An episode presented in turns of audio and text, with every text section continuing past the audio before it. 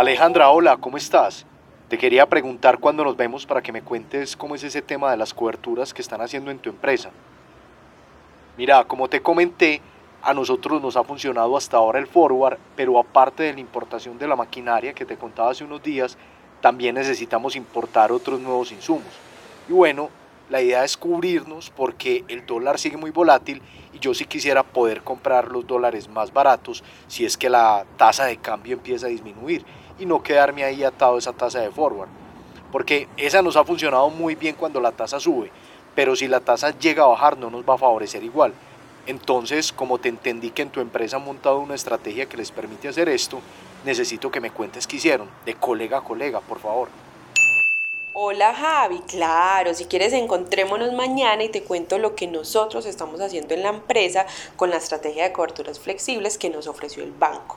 Yo siento que esa alternativa es la que mejor nos ha funcionado para todo el tema de la gestión de riesgos de tasa de cambio, considerando obviamente nuestro modelo de negocio. Ahora dependiendo del insumo que necesitemos importar, de los plazos y como de otros temas, vamos decidiendo cómo podemos cubrirnos mejor en los próximos meses. Si quieres yo te explico bien qué es lo que nosotros estamos analizando en la empresa para que revises si a tu empresa también le aplica o no. Yo la verdad siento que cuando nos abrimos a otras alternativas más allá del forward, evolucionamos. Mejor dicho, programemos ese encuentro para mañana y te cuento todo. Oído, oído. Oído al riesgo. Más conciencia financiera. Menos riesgos de mercado. Cuando empezamos a gestionar activamente los riesgos de la tasa de cambio, entramos a una nueva etapa de conciencia financiera en nuestro negocio. Javier y Alberto, los personajes de esta serie, empezaron este recorrido por donde inicia la mayoría, a cubrirse de la volatilidad del dólar con una de las figuras más conocidas, el forward pero ahora desean dar un paso adelante en su gestión de riesgos, pues supieron que existen otras alternativas más allá del forward que pueden traer otros beneficios y de estas hablaremos hoy. Lo primero que hay que entender es que en el mundo de las coberturas cambiarias existen dos soluciones que son las más tradicionales y básicas y que son denominadas plain vanilla.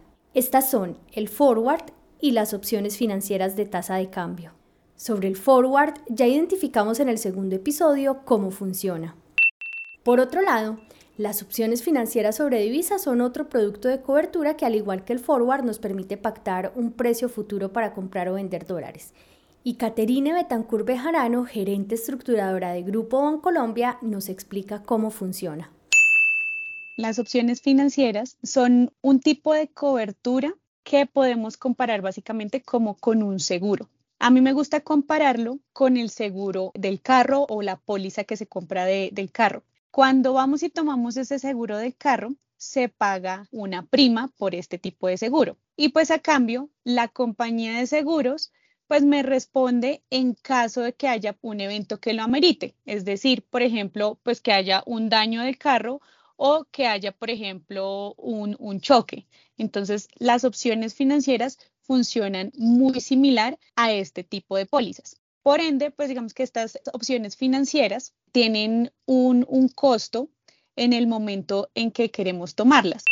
¿Cuál es el beneficio que me trae a mí contratar este tipo de instrumentos? Es que me va a generar al final, pues digamos que una compensación a favor en caso de darse ciertos niveles de tasa de cambio versus pues la tasa contratada y es como lo que evaluamos en, términos pues del seguro de vehículo. Si hay un averío, pues entonces ahí, ahí yo llamo al seguro y hay una compensación.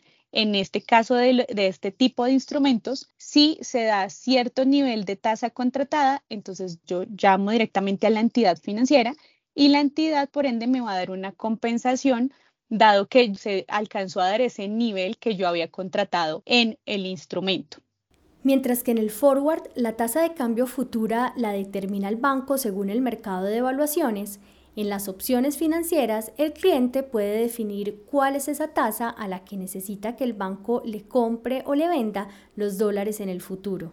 Y de acuerdo con ese nivel de tasa de cambio, el banco define el valor de la prima a pagar por esa cobertura, lo cual se establece según las condiciones que existan en ese momento en el mercado de opciones, también conocido como mercado de volatilidades.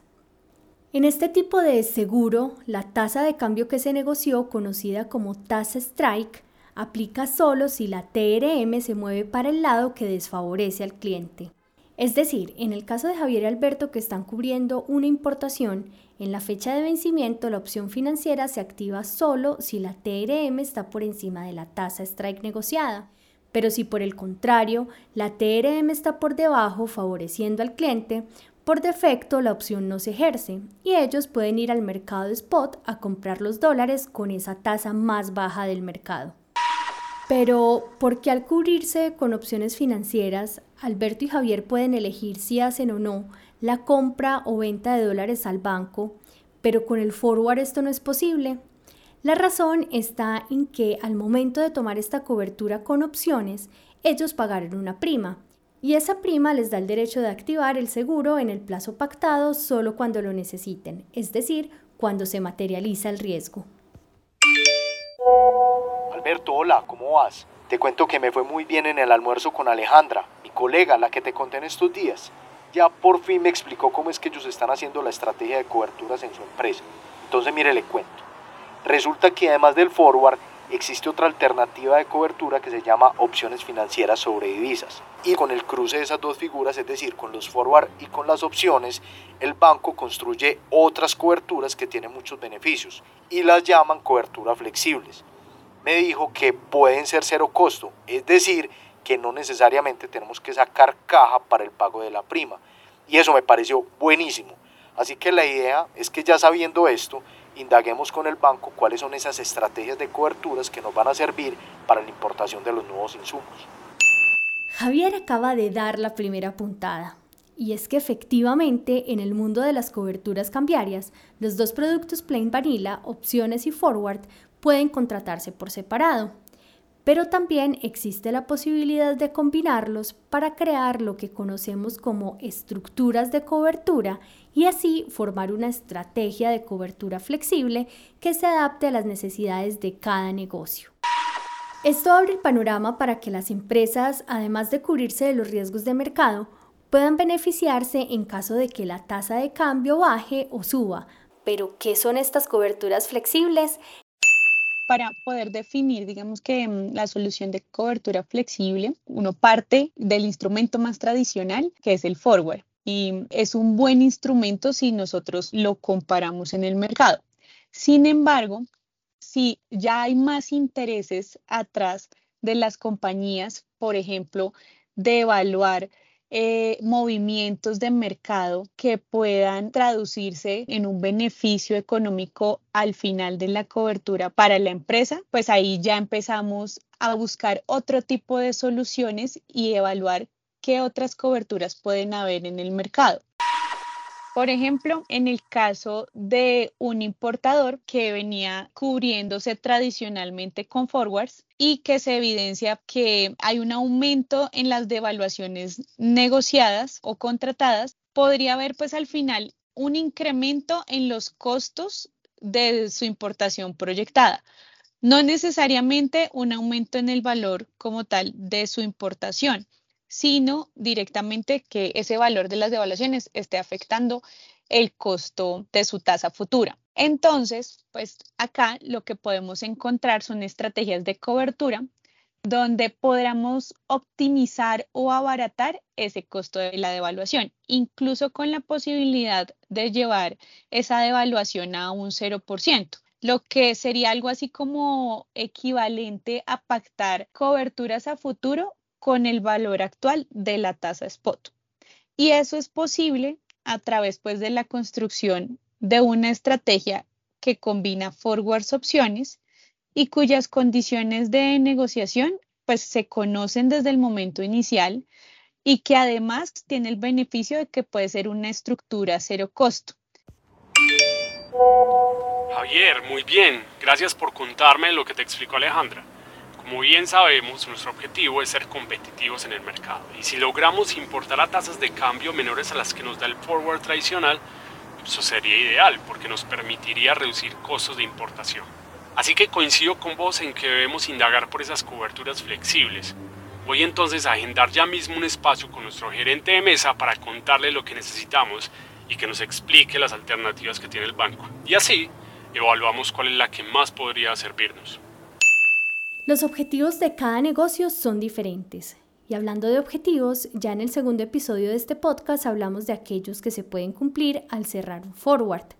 Pero para ampliar esta noción de los objetivos de la gestión de riesgo cambiario, veamos cuáles son esos cuatro generales que se buscan cumplir con las coberturas de tasa de cambio, bien sea con una opción plain vanilla o con una solución flexible.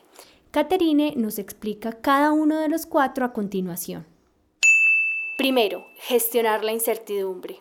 Nuestro caballo de batalla y creo que la bandera entre los objetivos es poder llegar a gestionar la incertidumbre. Es decir, tener esa certeza ya dentro de nuestra estrategia de que podamos o comprar a cierto nivel de tasa o vender a cierto nivel de tasa y que la compañía a sí misma pues esté tranquila pueda cumplir sus tasas presupuesto o eh, al mismo tiempo pues que traduzca en una menor volatilidad en los estados financieros de la compañía. Segundo, minimizar los costos se puede abordar desde las estrategias de cobertura flexibles cuando podemos hallar ese tipo de estrategias que de entrada puedan aliviar los costos de las coberturas. Entonces, poder evaluar o poder combinar ciertos instrumentos que me beneficien y me generen una estrategia cero costo. Tercero, maximizar los beneficios. Y el tema de maximizar los beneficios a través de las estructuras flexibles nos habla más de la participación de movimientos a favor. Entonces, son ese tipo de estructuras que si yo como importador puedo encontrar una estructura donde yo inicialmente pacte una tasa, pero que si la tasa de cambio en la fecha futura o de vencimiento de la estrategia cayó, pues que yo pueda participar de esa caída. Y cuarto, adaptarse al cambio es un objetivo que empieza a evaluarse más desde la perspectiva de cómo mantener la competitividad como en un entorno pues que siempre es retador. Eh, ese es uno de los objetivos dentro de la gestión o dentro de la estrategia de cobertura porque las diferentes estrategias de cobertura flexibles que hay en el mercado me permiten evaluar cuál es la que mejor se podría estar adaptando pues a los cambios tanto del mercado como de mi negocio. Es importante anotar que no existe una estrategia de cobertura que sea mejor que otra, sino que la mejor alternativa es diseñar una estrategia que se adapte a las necesidades de cada compañía. Y dado que cada cobertura, sea forward, opción o estructura flexible, aporta de manera diferente estos objetivos de gestión de riesgo, es indispensable tener definido a cuáles de estos le apunta la compañía para la elección adecuada del tipo de cobertura y también la definición de cómo llevarla a cabo. Alberto, sí, yo creo que como dices ya tenemos claro que tenemos es que gestionar ese riesgo de las nuevas importaciones con otras coberturas. Pero entonces, además de plantearle eso al gerente de mesa, creo que también es bueno que le preguntemos cuáles son los criterios o requisitos que necesitamos para incursionar en esas nuevas estrategias de cobertura. Porque Alejandra sí me comentó algo, y es que hay unos criterios que se analizan para definir cuál es la que más le conviene a cada negocio. En la empresa de ella, el banco los acompañó para identificar cuál era la que más les convenía desde la estrategia, la operatividad y las necesidades que ellos tienen en el área financiera. Y yo creo que eso es lo mismo que tenemos que encontrar nosotros. En lo referido a sus criterios, debemos tener en cuenta que además del objetivo y de la necesidad particular a resolver con una cobertura, las compañías deben definir el nivel de riesgo que pueden asumir.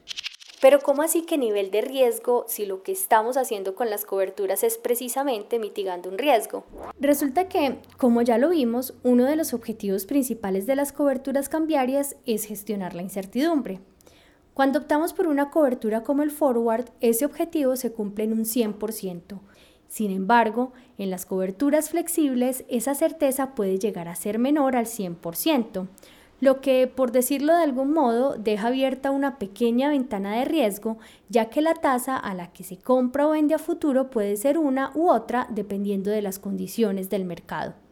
Lo que sí hay que entender es que esta ventana de riesgo se deja abierta en la búsqueda de otros nuevos objetivos, como por ejemplo la optimización de costos o la maximización de beneficios, que en la empresa de Alberto y Javier se traduciría en menores costos de importación. Esa capacidad para asumir el riesgo que tiene cada empresa puede medirse desde dos frentes, un objetivo y otro subjetivo, y estos los explica Caterine a continuación. En el frente objetivo está asociado a esa capacidad que tiene la compañía de soportar el riesgo. Es decir, la compañía debe cumplir, por ejemplo, una tasa presupuesto, puede trasladar los movimientos de la tasa de cambio al precio final de sus productos. ¿Qué tan sensibles, estrategias diferentes a las tradicionales? ¿O existe, por ejemplo, una política de cobertura que contemple solo ciertas alternativas de cobertura? ¿Qué puede aguantar el negocio? Es esa capacidad interna que, puede, que podría aguantar como tal el negocio. Y desde el otro frente, que hablábamos que es el frente subjetivo, es el que está asociado ya como a lo que llamamos los agentes tomadores de decisión y la alta dirección de la empresa. Este se relaciona pues con la capacidad de los equipos de tomar decisiones de cobertura. Entonces aquí debemos contemplar, por ejemplo, el nivel de sofisticación desde el conocimiento técnico de las coberturas, la experiencia que puedan haber tenido con el tema.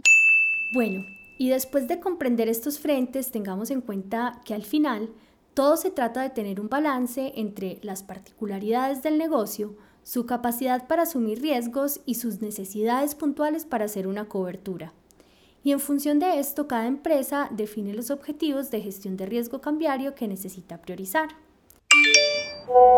Javier, excelente. Agendado el espacio con el gerente de mesa el jueves a las 2 de la tarde para que le planteemos todas las preguntas. Seguimos adelante con este tema de las coberturas. Muy bien. Estoy seguro que vamos a encontrar muy buenas posibilidades como las que encontró Alejandra para su empresa.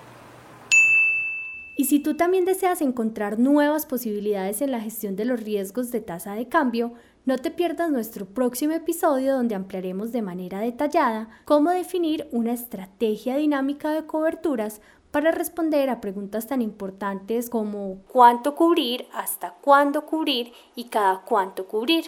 También hablaremos de cómo usar esta estrategia dinámica para ganar flexibilidad en las coberturas usando solo forwards. Y si deseas contactarnos para conocer más sobre cómo puedes gestionar estos riesgos en tu negocio y las alternativas que tenemos para tu empresa en Bancolombia, puedes escribirnos al correo que aparece en la descripción de este podcast y desde el equipo de la mesa de dinero te daremos respuesta.